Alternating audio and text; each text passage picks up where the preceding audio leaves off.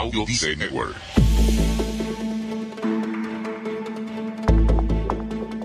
Vivimos cada día en una serie de comodidades. Entendemos que lo que somos hoy es lo que seremos siempre. Y cuando llegan las crisis, ¿qué haces? ¿Cuántas de las oportunidades que te pasan por el frente sueles aprovechar?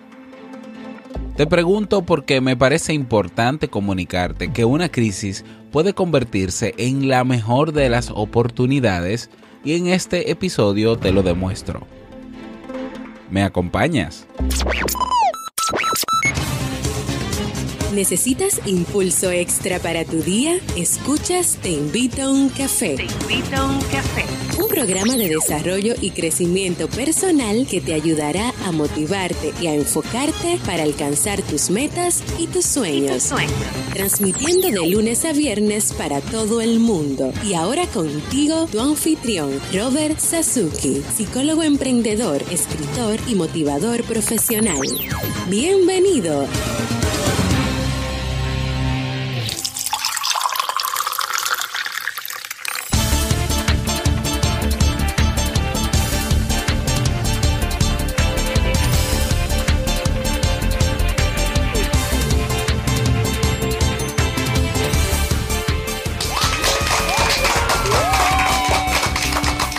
Con esa energía positiva y esos aplausos damos inicio a este episodio número 410 del programa del podcast Te invito a un café. Yo soy Robert Sasuki y estaré compartiendo este rato contigo, ayudándote y motivándote para que puedas tener un día recargado positivamente y con buen ánimo.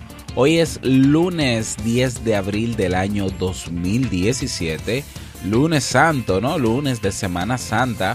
Si todavía no tienes tu tacita de café, tu bombilla con tu mate, tu poquito de té o tu taza de chocolate, ve corriendo por ella porque vamos a comenzar este episodio con un contenido que estoy seguro te gustará mucho. En este episodio escucharemos la frase con cafeína, ese pensamiento o reflexión que te ayudará a seguir creciendo y ser cada día mejor persona. El tema central de este episodio, cómo convertir una crisis en oportunidad y el reto del día. Como siempre recordarte que en robertsazuki.com barra club tienes nuestro club Kaizen. Te invito a formar parte si aún no lo has hecho. En el mismo encontrarás cursos de desarrollo personal y profesional.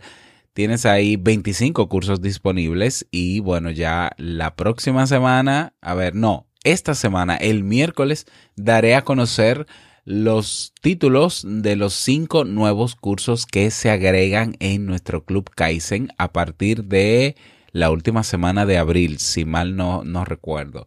Y bueno, eh, cada 10 semanas tenemos cinco nuevos cursos. Tengo una lista de cursos para dos años, eh, así que el Club Kaizen si está bueno ahora, se va a seguir poniendo bueno. Y los cursos que vienen yo sé que te van a gustar muchísimo. Aparte de los cursos, de los cuales tienes acceso ilimitado, estamos hablando de más de 250 videos.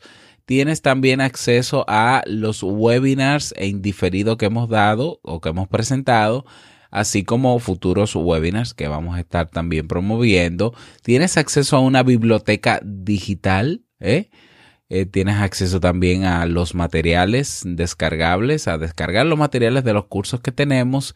Tienes un formulario de acompañamiento donde puedes escribirme las veces que desees, consultarme, preguntarme lo que quieras y tendrás acceso también a una comunidad privada en Facebook de personas que tienen todas el mismo interés, mejorar su calidad de vida y que son, se convierten en un apoyo para cada uno de los que estamos ahí en esa comunidad. Cada día una nueva clase, cada semana nuevos recursos, cada mes nuevos eventos. Y bueno, por si fuera poco, por motivo de fin de, bueno, de fin de semana no, de Semana Santa, pues eh, he, he, preparado un cupón de descuento para el Club Kaizen para que quien desee entrar al Club Kaizen, probarlo, conocerlo, ¿eh? O quien quería ya desde hace un tiempo ingresar, pues lo haga y es de un 50% de descuento. El código promocional se llama Club Kaizen, todo junto. ¿Eh? Club Kaizen.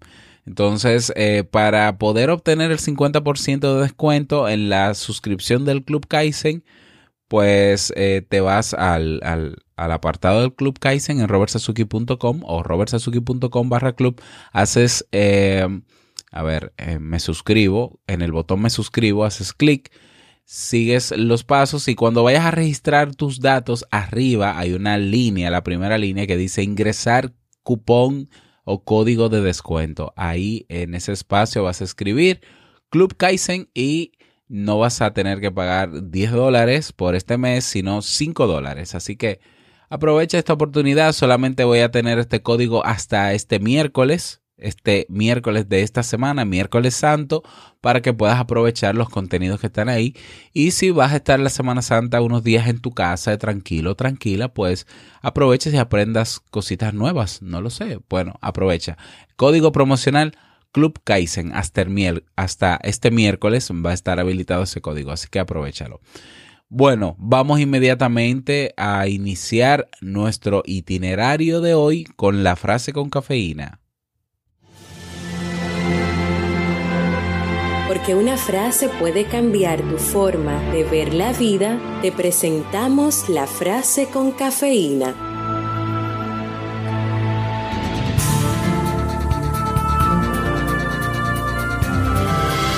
Para abrir nuevos caminos hay que inventar, experimentar, crecer, correr riesgos, romper las reglas, equivocarse y divertirse. Mary Lou Cook bueno, y vamos a dar inicio al tema central de este episodio que he titulado Cómo convertir una crisis en oportunidad. Y para trabajar este tema, nada mejor que una historia. Hoy es lunes de motivación y como sabes, cada lunes pues hago el esfuerzo de traerte una historia que pueda enseñarnos, dejarnos algo. Y no hay cosa que nos deje más enseñanza que una historia. Pues esta historia es verídica esta historia es real. Te voy a comentar de quién estaremos hablando o de quién estamos hablando en esta historia. Pero eh, voy a dar paso a Jorge Bucay para que la cuente. Jorge que tiene sus, eh, bueno, tiene sus cuentos para pensar. Pues este audio lo extraje de YouTube y vamos a escuchar de la voz de Jorge la historia y luego pues intervengo yo. Bien. Escuchemos a Jorge Bucay. No había en aquel pueblo un oficio peor visto y peor pagado que el de ser portero del prostíbulo. Pero, ¿qué otra cosa podría hacer aquel hombre? De hecho, nunca había aprendido a leer ni a escribir, no tenía ninguna otra actividad ni oficio. En realidad, era supuesto porque su padre había sido portero de ese prostíbulo antes que él, y antes que aquel, el padre de su padre. Durante décadas, el prostíbulo había pasado de padres a hijos y la portería también. Un día, el viejo propietario murió y un joven con inquietudes, creativo y emprendedor, se hizo cargo del prostíbulo. El joven decidió modernizar el negocio, modificó las habitaciones y después citó al personal para darle nuevas instrucciones.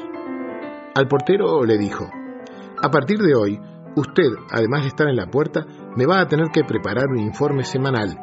Allí anotará la cantidad de parejas que entran cada día. A una de cada cinco le preguntará cómo fueron atendidas y qué corregirían del lugar. Una vez por semana, usted me presentará ese informe con los comentarios que crea convenientes. El hombre tembló. Nunca le había faltado predisposición para trabajar, pero... Me encantaría satisfacerle, señor, balbuceó. Pero yo yo no sé leer ni escribir. Ah, cuánto lo siento, dijo el nuevo dueño. Como usted comprenderá, yo no puedo pagar a otra persona para que haga esto, y tampoco puedo esperar que usted aprenda a leer y escribir. Por lo tanto, pero señor, usted, usted no me puede despedir. He trabajado en esto toda mi vida, igual que mi padre, igual que mi abuelo. Pero el joven no lo dejó terminar. Mire, yo lo comprendo, pero no puedo hacer nada por usted. Lógicamente le daré una indemnización, es decir, una cantidad de dinero para que pueda subsistir hasta que encuentre otro trabajo. Así que, lo siento, que tenga suerte. Y sin más, dio media vuelta y se fue. El hombre sintió que el mundo se derrumbaba. Nunca había pensado que podría llegar a encontrarse en esa situación. Llegó a su casa, desocupado por primera vez en su vida. ¿Qué podía hacer? Y recordó que a veces, en el prostíbulo, cuando se rompía una cama o se estropeaba la pata de un armario, se las ingeniaba para hacer un arreglo sencillo y provisional con un martillo y unos clavos. Se le ocurrió que esta podía ser una ocupación transitoria hasta que alguien le ofreciera un mejor empleo. Buscó por toda la casa las herramientas que necesitaba y solo encontró unos clavos oxidados y una tenaza mellada. Tenía que comprar una caja de herramientas completa. Para eso, usaría una parte del dinero que había recibido. En la esquina de su casa, se enteró de que en su pueblo no había ninguna ferretería. Tendría que viajar dos días en mula para ir al pueblo más cercano y realizar su compra. ¿Qué más da? pensó, y emprendió la marcha. A su regreso, llevaba una hermosa y completa caja de herramientas. No había terminado de quitarse las botas cuando llamaron a la puerta de su casa. Era su vecino. Hola, venía a preguntarle si no tendría un martillo para prestarme. Mire, vecino, lo acabo de comprar, pero lo necesito para trabajar, ¿sabe? Como me he quedado sin empleo. Bueno, dijo el vecino, yo se lo devolvería mañana muy temprano. Está bien, aceptó el hombre. A la mañana siguiente, tal como había prometido, el vecino llamó a su puerta. Mire, todavía necesito el martillo. ¿Por qué no me lo vende? No, yo lo necesito para trabajar y además la ferretería está a dos días de mula. El vecino pensó y propuso. Hagamos un trato. Yo le pagaré a usted el salario de dos días de ida y de dos de vuelta. Le pagaré además el precio del martillo y una pequeña ganancia para usted. Total, está sin trabajo. ¿Qué le parece? Realmente, esto era como conseguir un trabajo por cuatro días. Así que aceptó. Volvió a viajar a la ferretería. Y a su regreso, otro vecino lo esperaba en la puerta de su casa. Hola, ¿usted le vendió un martillo a nuestro amigo? Sí. Pues yo, yo necesito unas herramientas, ¿sabe? Estoy dispuesto a pagarle sus cuatro días de viaje y una pequeña ganancia por cada herramienta. Ya sabe, no todos disponemos de cuatro días para hacer nuestras compras. El ex portero abrió su caja de herramientas y su vecino eligió una pinza, un destornillador, un martillo y un cincel le pagó y se fue. En su mente quedaron las palabras del comprador. No todos disponemos de cuatro días para hacer nuestras compras. Si esto era cierto, mucha gente podría necesitar que él viajara para traer herramientas. Pensando en esto, en el siguiente viaje, decidió que arriesgaría algo del dinero de la indemnización comprando más herramientas de las que había vendido. De paso, podría ahorrar tiempo en viajes. Empezó a correrse la voz por el barrio y muchos vecinos decidieron dejar de viajar para hacer sus compras. Una vez por semana el ahora vendedor de herramientas viajaba y compraba lo que necesitaban sus clientes. Pronto se dio cuenta de que si encontraba un lugar donde almacenar las herramientas, podría ahorrar más viajes y ganar más dinero. Así que alquiló un pequeño local. Después amplió la entrada del almacén y unas semanas más tarde añadió un escaparate. Así, casi sin saberlo, el local se transformó en la primera ferretería del pueblo. Todos estaban contentos. Todos compraban en su tienda. Él ya no tenía que viajar. La ferretería del pueblo vecino le enviaba sus pedidos. Después de todo, era un muy buen cliente.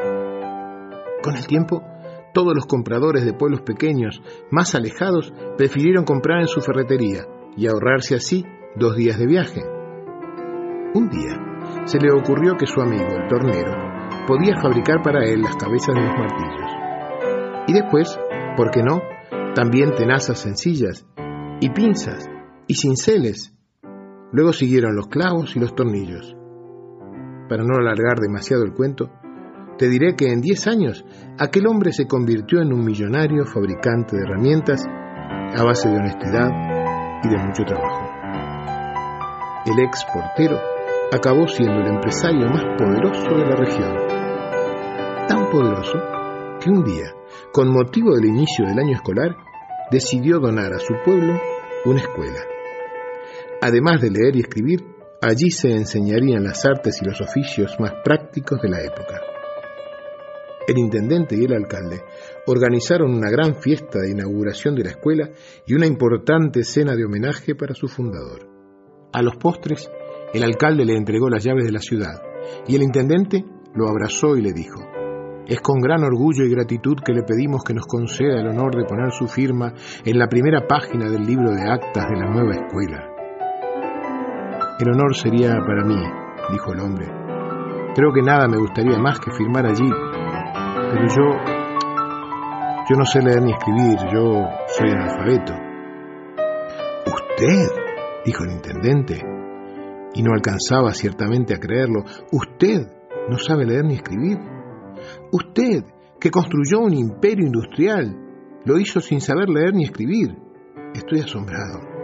Me pregunto, ¿qué hubiera hecho si hubiera sabido leer y escribir? Yo se lo puedo contestar, respondió el hombre con calma. Si yo hubiera sabido leer y escribir, sería portero del prostíbulo.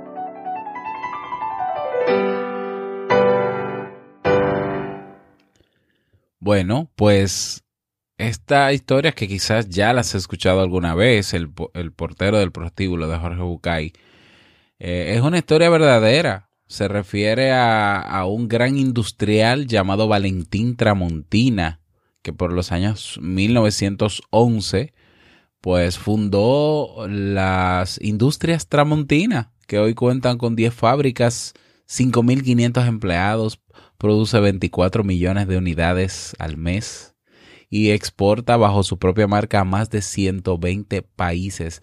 Es la única empresa brasileña eh, con esta condición.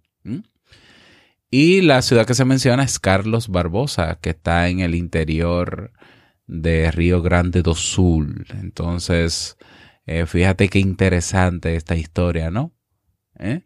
Entonces, ¿cuántas veces nos aferramos a lo que tenemos, incluso a lo que sabemos o a lo que somos? ¿Y cuántas veces incluso infravaloramos eh, o, o, le damos poco valor a todo lo que somos y a todo lo que sabemos incluso? Hay personas que estudian muchísimos años de su vida para estar en un empleo que no le paga lo que vale por hora. ¿eh? Es increíble. Cuando tienen todo el potencial, tienen todo el potencial de ganar cuatro o cinco veces por hora lo que ganan en un empleo.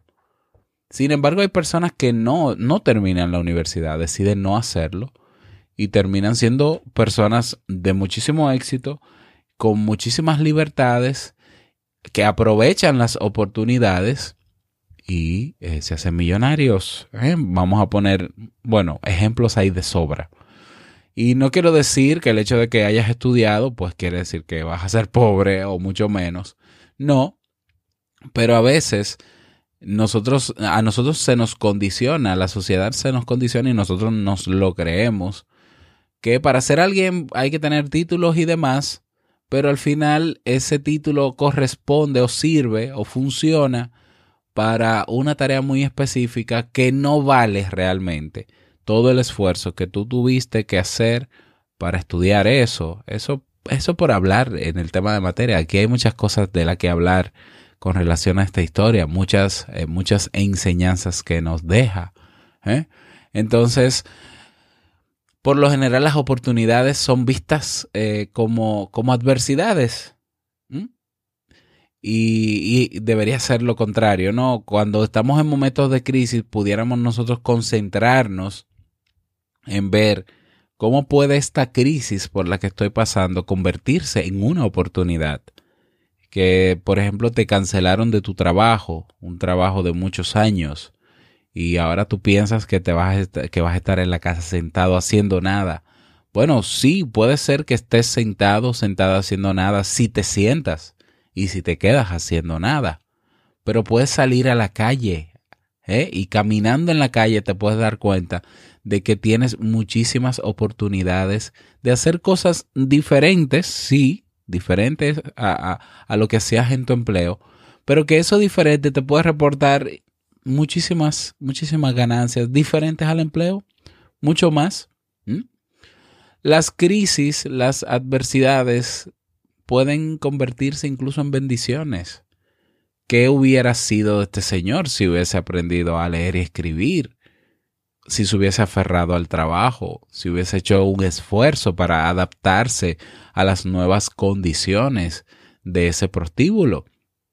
Entonces las crisis están llenas de oportunidades. Las crisis son las grandes provocadoras de los grandes cambios en la humanidad.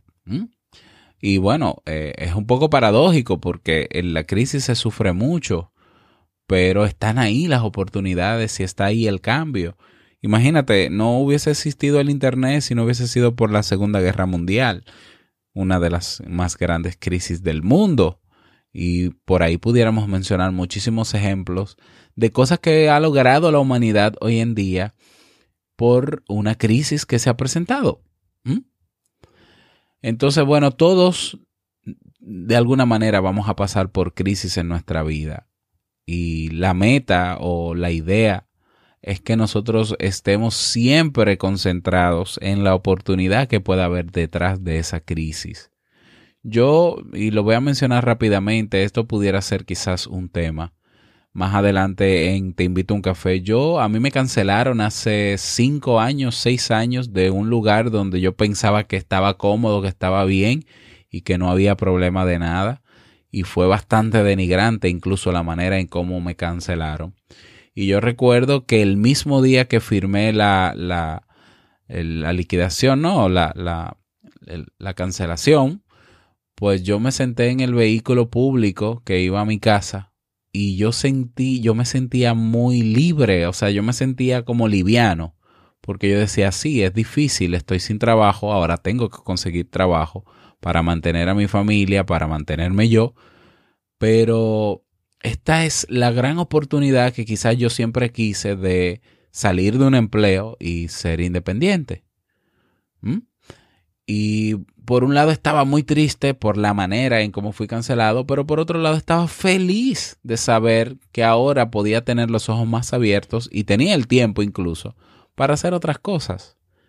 Entonces, bueno, si alguien te bloquea, otra enseñanza que puede dejarnos esta historia, si alguien te bloquea la puerta, pues no pierdas tiempo y energía en confrontar a esa persona. Busca, busca las ventanas, busca otras cosas que hacer. Se puede.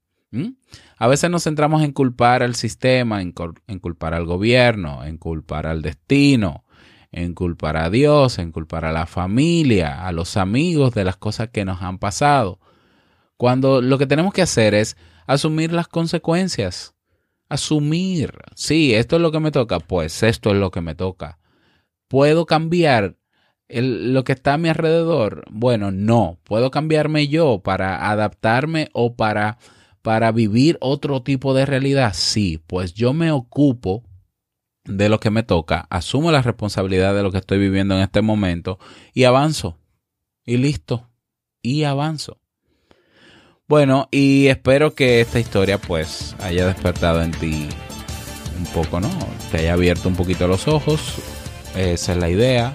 A mí realmente no me gusta mucho explicar historias porque cada quien da, le da la interpretación que quiera, o sea que puedes obviar todo lo que te he dicho o volver a escucharla sin mi opinión y sacar tus propias conclusiones, eso es válido. Y si tienes alguna historia que te gustaría que, que leyéramos aquí, ¿no? O que presentáramos aquí en el episodio de los lunes de motivación, escríbeme el correo hola arroba y yo con muchísimo gusto pues lo preparo para, eh, para esos episodios. Hoy no tenemos eh, mensaje de voz. Recuerda que puedes dejar tu mensaje de voz en robertsazuki.com barra mensaje de voz. Y bueno, quiero saludar a todas las personas que estuvieron el sábado, que aparecieron, ¿no? El sábado, se presentaron el sábado. Yo, yo me atreví a grabar, a transmitir en vivo desde la comunidad Te Invito a un Café en Facebook. Entonces ahí conecté mi micrófono, conecté el iPad para conectarme y me puse ahí a hablar y hablar y hablar y hablar y a leer los comentarios de, todos los miembros que, que, ingresaron. Creo que fueron más o menos 98 personas que entraron y estuvimos compartiendo por una hora. Se me fue una hora, pero, pero de una manera rapidísima. Y bueno, ahí mencioné muchas cosas interesantes, cosas eh, de proyectos futuros que tengo, algunas cosas que hago, cómo las hago y demás. Eh, pásate por la comunidad si todavía no eres miembro. En Facebook se llama así, comunidad te invito a un café, únete. Y así ves ese video en diferido de esa transmisión que hice el sábado. Voy a hacer lo posible por hacer por lo menos una transmisión a la semana. Entonces, eh, comunidad, te invito a un café para que puedas aprovecharlo. Vámonos con el reto del día.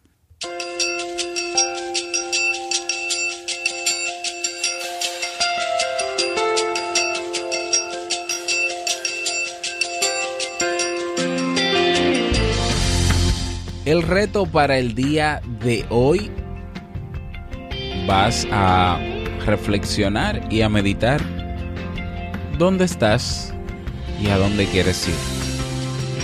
Vas a hacer un listado de las oportunidades que este año pudieron presentarse en tu vida y que por miedo o por cualquier razón justificada o no, no aprovechaste. Vamos a hacer un, es un ejercicio un poco difícil porque cuando no aprovechamos una oportunidad a veces ni siquiera percibimos que está ahí. Pero vamos a hacer un recuento de los días que han pasado en este año o de los meses y ver qué cosas han pasado que pudieron convertirse en oportunidades. Y en el caso de que estés pasando por alguna crisis, que sé yo, un divorcio, te separaste de tu pareja, la muerte de algún familiar muy cercano, que te cancelaron del trabajo, demás, vas a hacer una lista de cómo puedes convertir esa crisis en oportunidad, qué puede ser diferente en tu vida a partir de esa crisis que te pueda ayudar a seguir avanzando. Ese es el reto para el día de hoy. Espero que puedas lograrlo. Si quieres asesoría ¿no? sobre, sobre cómo hacerlo, ahí tienes la comunidad. 2.600 personas están ahí para darte todo el apoyo que necesites.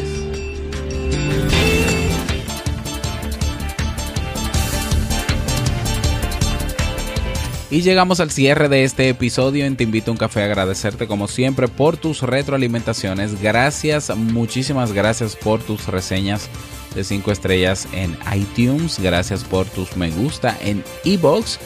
Si te gustó el tema, ¿no? Y te sirvió, dale manito arriba, ¿no? Manito arriba en el icono de la manito arriba de iBox para seguir posicionándolo bueno, por cierto, hice un rediseño de la portada de robertsazuki.com. Pásate por ahí y me dices qué te parece ese nuevo look que le di a la portada de robertsazuki.com. Y bueno, gracias por estar ahí siempre presente. Desearte un feliz lunes de Semana Santa, que te vaya súper bien, que sea un día súper productivo para ti o reflexivo también. Y bueno, no quiero finalizar este episodio sin antes recordarte que el mejor día de tu vida es hoy y el mejor momento para aprovechar las oportunidades que van a aparecer o que están apareciendo ya en tu vida. El mejor momento es ahora. Nos escuchamos mañana martes en un nuevo episodio. Chao.